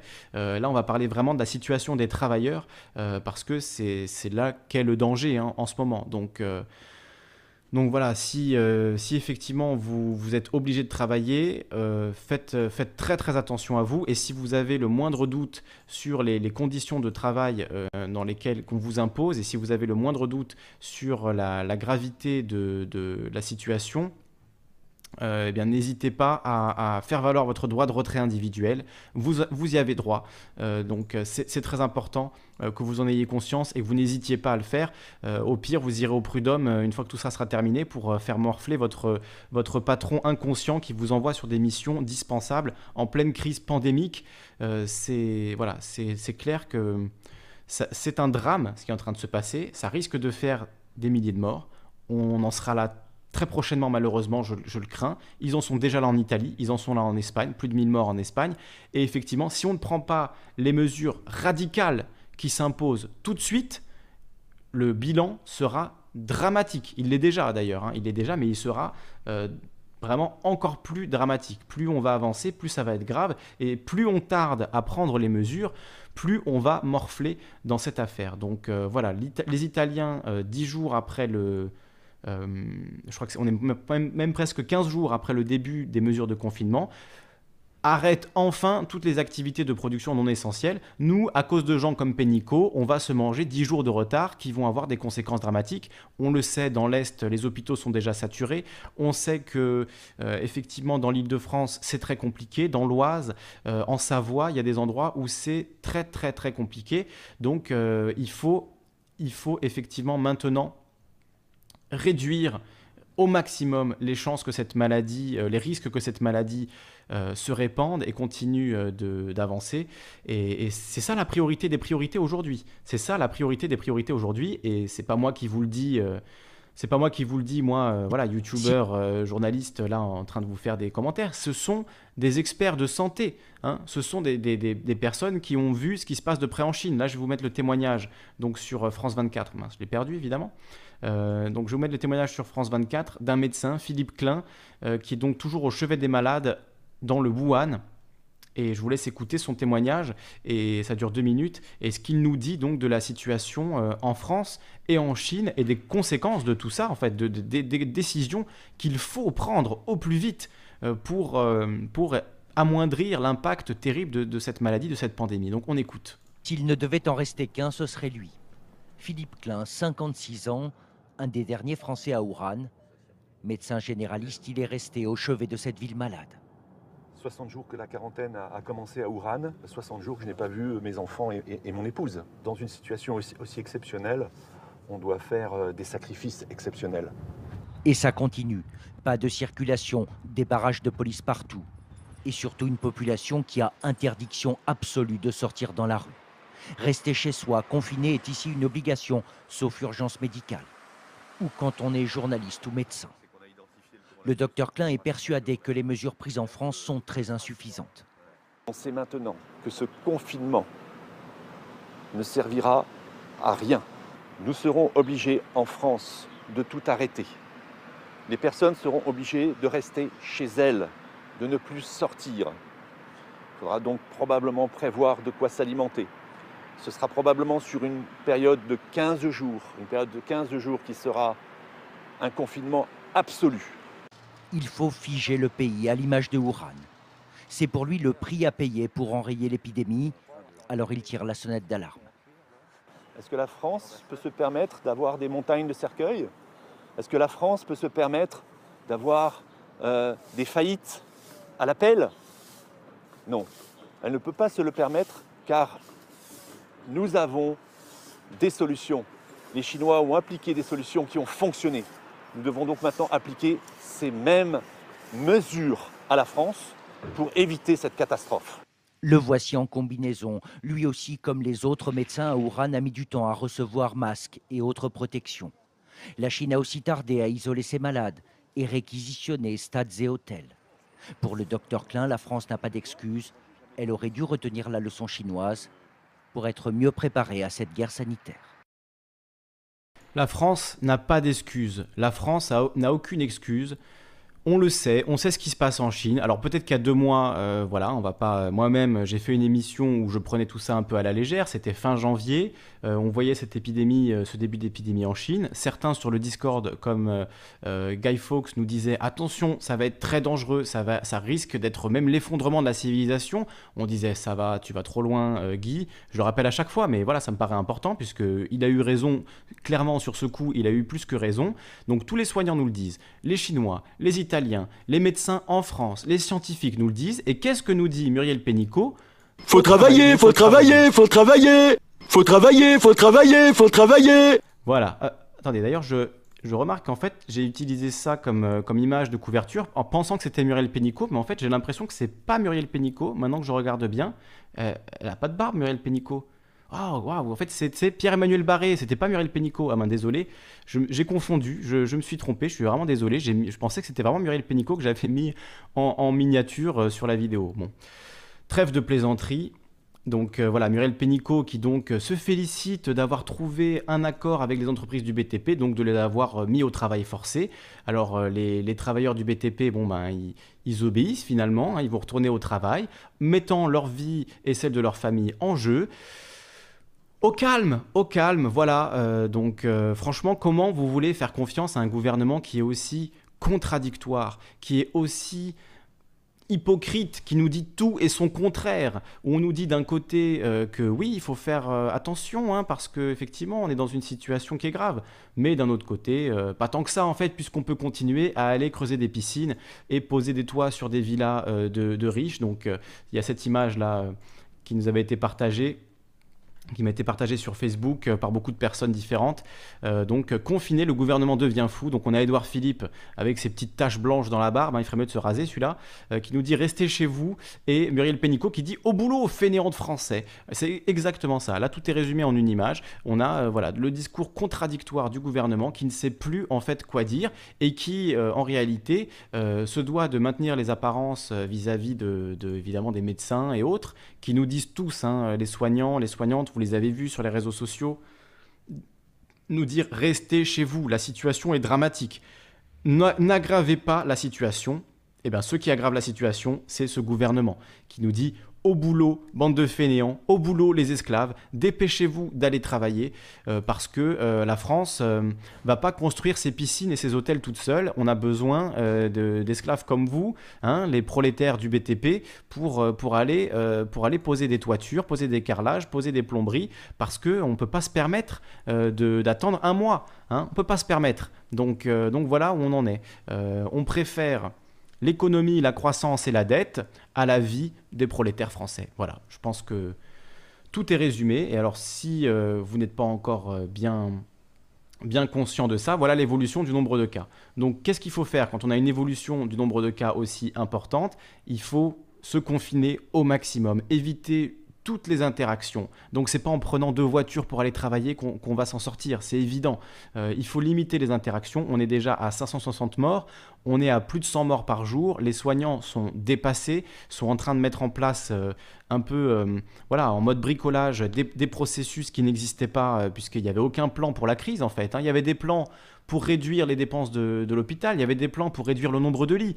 17 500 lits de nuit fermés en 6 ans. Donc euh, merci Roselyne Bachelot, merci euh, Sarkozy, merci Hollande, merci euh, à, Agnès Buzyn, merci à Macron, merci à tous les libéraux qui ont privatisé un max ces dernières années, qui ont fermé des lits, qui ont dit aux, hospitaliers qu'il allait falloir bosser plus pour moins, qu'il allait falloir faire plus avec moins. Merci à François Fillon qui disait encore il, y a, il y a quelques années en pleine campagne présidentielle aux infirmières. Je l'ai reposté sur, sur Twitter, cette vidéo euh, immonde, immonde, hein, une, casserole énorme là de, de, Fillon. Je vais vous la mettre d'ailleurs la vidéo. Donc il disait aux infirmières supplémentaire. De, la hein dette de, la dette supplémentaire. Voilà, vous voulez qu'on crée de la dette supplémentaire. Ce qu'on a besoin, c'est des moyens humains. mais il faut le payer, madame. Mais oui. Il faut le payer, ben oui. De votre part, il faut que je fasse de la dette supplémentaire. Voilà, vous voulez que je fasse de la dette supplémentaire. Ah, il n'y a pas d'argent magique. Hein. Par contre, 750 milliards pour les marchés financiers, ça on les trouve, euh, on les trouve en, en 3 minutes. Hein. Un, un, coup de fil, ah ouais, il nous faut 750 milliards, c'est parti. Pour l'hôpital, pour la santé des gens, pour, les, pour la qualité de travail des infirmières. Là, il n'y a pas d'argent magique, c'est de la dette. Vous voulez que je crée de la dette? Vous voulez que je crée de la dette? Voilà, bon, écoutez, je pense que moi, j'ai dit ce que j'avais à vous dire. Le scandale, il est total, il est absolu, c'est un, un drame. C'est un drame humain, euh, économique, financier, sanitaire. C'est tout, tout, est, tout est en train de, se casser la gueule et de nous tomber à la gueule. Donc euh, voilà, j'ai plus qu'une chose à dire, c'est on n'oubliera pas. On n'oubliera rien de tout ça. Et cette émission, elle sert justement à, ancrer euh, quelque part historiquement euh, ce, drame d'inconscience que nous infligent nos gouvernants, cette mise en danger de nos vies et particulièrement, ce qui est particulièrement dégueulasse, de la vie des plus pauvres, hein, puisque évidemment les plus riches, eux, ils sont bien à l'aise dans leur maison de campagne, euh, voilà, avec, avec piscine et jardin, ils sont pas sur les chantiers en train de risquer leur vie, ils sont pas effectivement ils sont pas dans, ils sont pas dans, les hôpitaux, ils sont pas dans les supermarchés en train de risquer leur vie pour assurer une continuité. Non, ils sont dans la résidence secondaire, comme Muriel Pénicaud, en train de dire eh, au boulot les esclaves, allez, on va travailler les esclaves, hein allez, au boulot, au boulot. Ah là là, qu'est-ce que vous voulez que je vous dise? Qu'est-ce que vous voulez que je vous dise? Donc si vous voulez intervenir en direct, eh bien vous pouvez le faire euh, via le Discord, discord.me slash calivision. Je vois que Bruno nous a envoyé euh, un, petit texte. Donc, euh, le parcours de Muriel Pénicaud selon Wikipédia. À partir de 2002, elle, occupe des postes de direction au sein de grandes entreprises, directrice générale adjointe de Dassault Systèmes, hmm, puis directrice générale des ressources humaines du groupe Danone de 2008 à 2014. En 2014, elle participe à la création de Business France, dont elle est directrice générale jusqu'en 2017. Parallèlement à ses activités, elle siège dans différents conseils d'administration d'entreprises, Orange, la SNCF et Aéroport de Paris, tiens donc Association et fondation, donc que du lourd, hein. l'humain smicard lui est complètement égal. C'est donc, euh, oui, effectivement, une spécialiste, spécialiste de la mise au travail forcé, du mépris des prolétaires, du mépris des travailleurs. Voilà, euh, bravo. Hein. voilà, mais voilà ce qui se passe quand on met une DRH euh, ministre du Travail. Voilà, voilà ce qui se passe. Voilà le mépris pour l'être humain et pour la vie euh, qu'elle nous, inflige, Muriel Pénicaud. Donc euh, voilà, qu'est-ce que vous voulez que je vous dise? Qu'est-ce que vous voulez que je vous dise de plus? Je pense que je pense que ma colère parle d'elle-même. Hein, euh, c'est Voilà, je ne sais, pas, euh, sais pas quoi rajouter euh, à tout ça. Euh, vos interventions sont évidemment les bienvenues en direct sur Calivision dans cette émission. Si on n'a pas, ben, on se retrouvera demain soir, 21h, pour dialoguer ensemble sur tout ça, sur l'aspect économique, sur l'aspect évidemment sanitaire dans le monde entier, les prises de décision des différents pays. On en parlera demain soir à 21h. Hein. Oui, merci de mettre un pouce bleu. Là, il n'y a même pas la moitié des gens qui ont mis un pouce bleu. Jonas qui nous dit la dette c'est du vent, Trump va débloquer 4000 milliards juste pour maintenir les entreprises. Ben voilà, l'argent magique, hein, il est là, hein, quand on en a besoin. Quand les entreprises en ont besoin, il y en a. Quand par contre c'est pour la vie, c'est pour les travailleurs, les travailleuses, les infirmières, les docteurs, les aides-soignantes, Là, ah, bah non, il faut pas créer de la dette quand même. Vous voulez pas qu'on crée de la dette pour que vous puissiez sauver des gens tranquillement. Attendez, euh, par contre, quand il s'agit d'augmenter les rentes de nos amis financiers et milliardaires, ah bah là, il y en a de l'argent. Ah là, on le trouve. Quand il s'agit de maintenir euh, un régime de, de, rentier, hein, de rentier, c'est vraiment ça. Là, il y en a de l'argent, évidemment. Il y en a à en crever hein, des centaines de milliards d'euros. Là, on les trouve. On les trouve. Donc euh, voilà, tout ça, c'est brillant c'est brillant de, stupidité, de, de, enfin.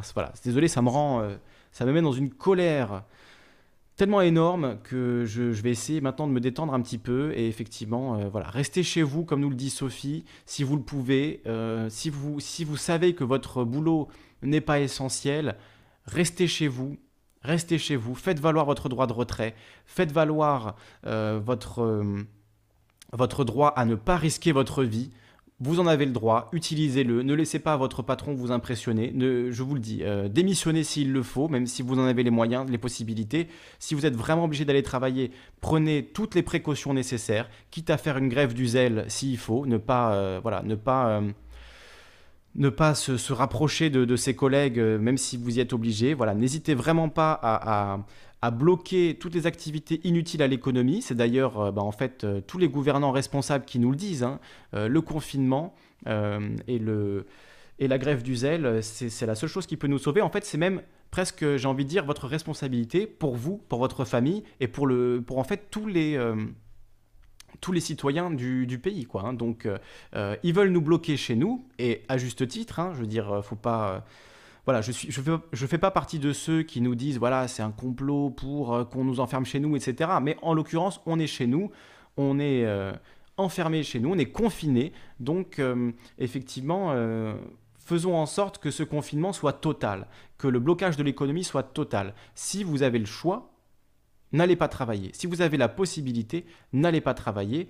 Bloquez l'économie parce que c'est pour notre salut c'est pour notre salut. Et que ce système financier se casse la gueule, c'est tant mieux en fait. Voilà, faisons-le crever ce système financier. S'il faut que ce coronavirus ait une bonne conséquence, au moins que ce soit ça. Que ce système financier se pète les dents, qu'on ne puisse pas rembourser la dette, qu'on soit obligé d'annuler les dettes. C'est vers ça qu'il faut aller. Je vous le dis. Enfin, moi en tout cas, c'est mon avis. Vous en pensez ce, ce que vous voulez. Si vous voulez intervenir, dialoguer avec nous, vous avez le Discord, discord.me slash Calivision. Vous cliquez sur intervenir en direct pour réagir, pour dialoguer discuter. On va se mettre un petit peu de musique, euh, la musique de notre ami euh, Arnaud Boussicot qui nous a envoyé la, semaine dernière. Et si vous avez vous aussi euh, des musiques, si vous avez profité de ce temps de confinement pour gratter votre guitare, pour faire, faire de la musique, ben, n'hésitez pas à nous les envoyer. Moi, je les diffuserai avec plaisir. Vous pouvez me les envoyer par Discord, par Facebook, par Twitter, par ce que vous voulez. Tous les liens sont dans la description. Et, envoyez-moi vos, musiques que vous avez composées vous-même. Hein, je le précise. M'envoyez pas euh, Dernier Madonna ou je sais pas quoi. Ça, je le diffuserai pas. Mais les musiques que vous, vous avez créées, les musiques qui sont, euh, voilà. Euh, vos créations de votre groupe, de vos amis, etc. Donc comme ça, on les diffusera. Je pense qu'en plus, c'est le moment, c'est le moment donc de, bah, de, se faire plaisir et de, faire ces projets que vous n'avez pas eu le temps de faire euh, euh, par le passé. Euh, je vois qu'il y a des questions sur le chat, je vais en profiter pour y répondre. C'est vrai que j'ai pas trop eu le chat, désolé, j'étais tellement pris dans ma folie, ma folie colérique là que j'ai pas forcément lu énormément le chat. Euh, donc Dimitri Baston qui nous salue. Euh, oui, mettez des pouces bleus, hein, effectivement. Euh, Dimitri l'a mis, d'autres l'ont mis. partagez, s'il vous plaît, la, vidéo sur vos réseaux. Si vous êtes sur différents réseaux de, Gilets jaunes et autres, partagez parce que je pense que ça peut les, intéresser. Ça va les intéresser, effectivement, puisque en plus, les Gilets jaunes, ben, c'est pour la plupart, sont eux qui sont envoyés à la mort et, à la prise de risque maximum dans ces conditions par Muriel Pénicaud. Donc, ce sont les, les premiers concernés.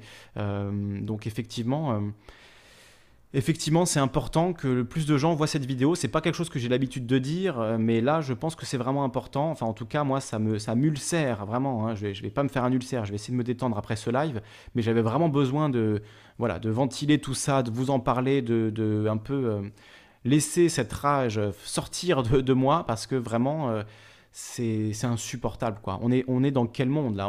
Qu'est-ce qui, qu'est-ce qui est en train de se passer? Putain, c'est fou, c'est fou.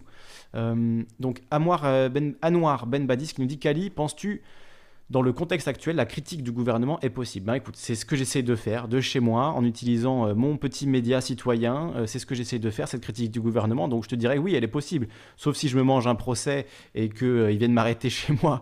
Bon, j'en doute quand même. Heureusement, on n'en est pas encore là. Mais bon, qui sait? Qui sait, parce que j'y suis quand même allé assez fort là, mais je pense que c'est de mon devoir en fait. Je pourrais pas me regarder dans le miroir si euh, je faisais semblant qu'il se passe rien. Euh, c'est juste, euh, juste impossible. Donc bon, écoutez, on se met un petit peu de musique. On va écouter ce morceau euh, 80s, euh, ce morceau un peu synthwave de notre ami Arnaud Boussico qui nous l'a envoyé la semaine dernière. Salut à lui, je sais pas s'il est à l'écoute, mais en tout cas, merci pour, pour ton morceau. Je vous mettrai évidemment le lien dans la description. Je vous le mets dans le chat à l'instant et je ferai la, la description avec tous les liens dont j'ai parlé dans cette émission euh, pour euh, la rediffusion de l'émission. Euh, autre demande que je vous fais, si vous pouvez mettre des commentaires une fois que la vidéo est publiée, ça aide la vidéo à être vue, à être diffusée. Donc ça aussi, c'est vraiment un, coup de pouce que vous pouvez donner à la chaîne. Si vous n'avez pas les moyens de faire un don, hein, vous avez les liens pour faire un don dans la description, pour m'aider à faire plus de vidéos, à continuer. Je comprends qu'en ce moment, qu'en ce moment c'est difficile pour tout le monde, donc voilà, je ne veux pas trop insister là-dessus. Mais en tout cas, laissez un commentaire, mettre un pouce bleu, partager. Vous avez le temps, je pense, hein, on est confiné, on a le temps de le faire, donc euh, ça vous coûte rien et ça aide beaucoup la chaîne à se développer. Donc euh, merci de, le faire si vous en avez l'occasion. Et puis si vous avez euh, les moyens, voilà, un don, euh, un don financier, même de 2 euros, de 5 euros, ça m'est très utile et ça me permet de continuer à faire ce travail tout en étant rémunéré un minimum. Parce que oui, c'est un travail, c'est un travail. J'ai, préparé longuement ces émissions. J'ai failli le faire avant, mais honnêtement, euh, ma colère était encore plus grande, donc euh, je pense que j'aurais euh, été beaucoup plus insultant. Donc j'ai essayé de me calmer un petit peu, de faire redescendre le niveau. Vous avez vu que ça n'a pas été non plus un, franc succès à ce niveau-là. J'étais quand même pas mal énervé. Mais voilà, je pense que c'est fondamental, là, dans la situation dans laquelle on est, de dénoncer ces manquements gravissimes. Je dis manquements, c'est vraiment un.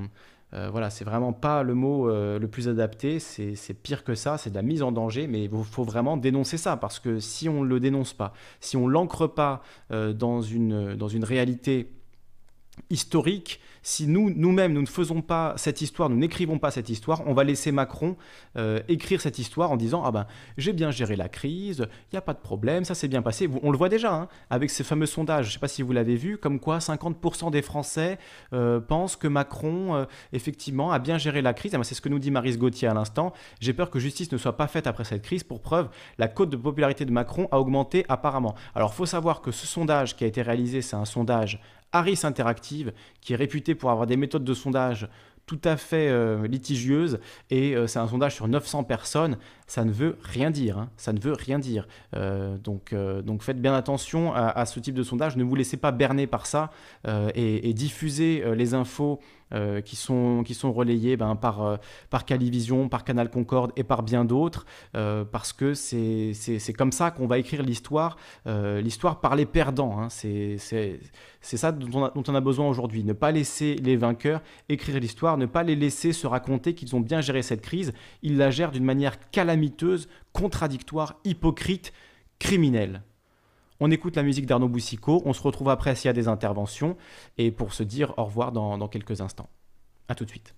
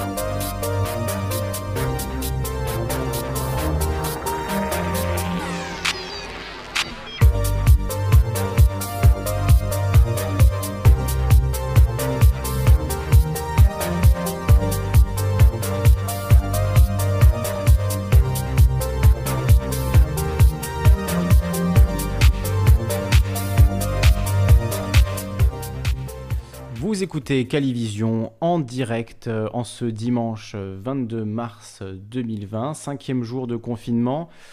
Et ben, on se retrouve demain soir. Il n'y a pas de raison que ça change hein, pour l'émission du lundi 21h. et même si effectivement le, le programme est un peu chamboulé, au moins euh, ça, ça ne change pas. On se retrouve tous les lundis à 21h. Vous avez euh, de nombreuses vidéos sur la chaîne cette semaine qui ont traité euh, du sujet. Donc il y a une semaine, il y a à peine une semaine, on, dirait que c'était il y a six mois, les, municipales, on avait fait un live en direct pardon, sur les municipales. Et également un live sur l'intervention de Macron lundi. Demain, on en saura un peu plus sur la durée donc de sur la durée du confinement, savoir combien de temps on va rester confiné. Donc on en parlera demain soir. Et, effectivement, il y, beaucoup de, aura beaucoup de choses à dire aussi sur euh, l'argent qui est injecté dans les marchés financiers euh, et, évidemment aussi euh, tous les les aspects euh, médicaux de cette crise. Alors moi, je ne suis pas un expert médical. Euh, salut Michel Debray, salut et fraternité à toi aussi. Euh, donc il y, a, tout l'aspect, effectivement, chloroquine, hydroxychloroquine, la personnalité de Didier Raoult qui est, qui est attaquée, etc. donc il y, a pas mal de choses à dire là-dessus. Donc euh, on en parlera si vous le voulez demain soir en direct. Préparez vos interventions. Si vous avez envie euh, d'intervenir demain soir dans l'émission à 21h, je vous invite à prendre un, petit papier, à réfléchir à ce que vous avez envie de dire et à nous, nous écrire peut-être un petit texte, euh, même si c'est quelques lignes, etc. donc nous, nous partager nous partager ce que vous avez, ce que vous ressentez pendant ce confinement. Ça pourrait être l'occasion demain d'en discuter demain soir, donc 21h sur Calivision. Euh, le live du lundi soir qui continue. Et effectivement, euh, effectivement euh, comme nous dit Radio Blanc, c'est une horreur. Hein. C'est vrai qu'on vit dans un, on est dans un monde là, mais qui, qui dépasse tout ce qu'on aurait pu imaginer. C'était déjà horrible avant. Hein. je veux dire, je suis le premier à le dire. Regardez les vidéos qu'on fait sur la chaîne depuis depuis deux ans. Regardez les vidéos de Canal Concorde, regardez euh, les, vidéos des, différents groupes de gilets jaunes, etc. C'était déjà horrible. Hein, le, regarder ce que nous disent les soignants depuis 15-20 ans maintenant et plus, regarder les situations de, travail, même des policiers, hein, des pompiers, du personnel soignant, des infirmières libérales, des aides-soignantes, des auxiliaires de vie, des aides à domicile, et tant d'autres.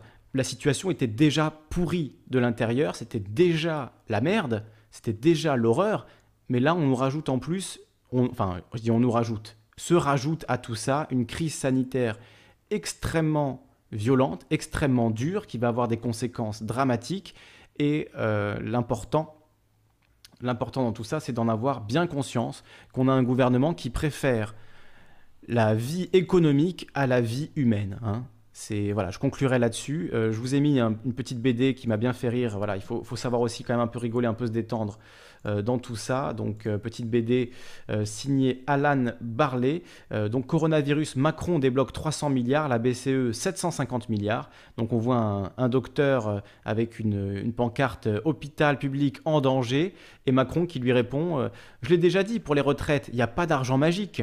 Ensuite, le virus qui arrive. Attention, le Covid-19. Et là, Macron qui se transforme en super-héros. L'argent magique, on est sauvé, dit le médecin.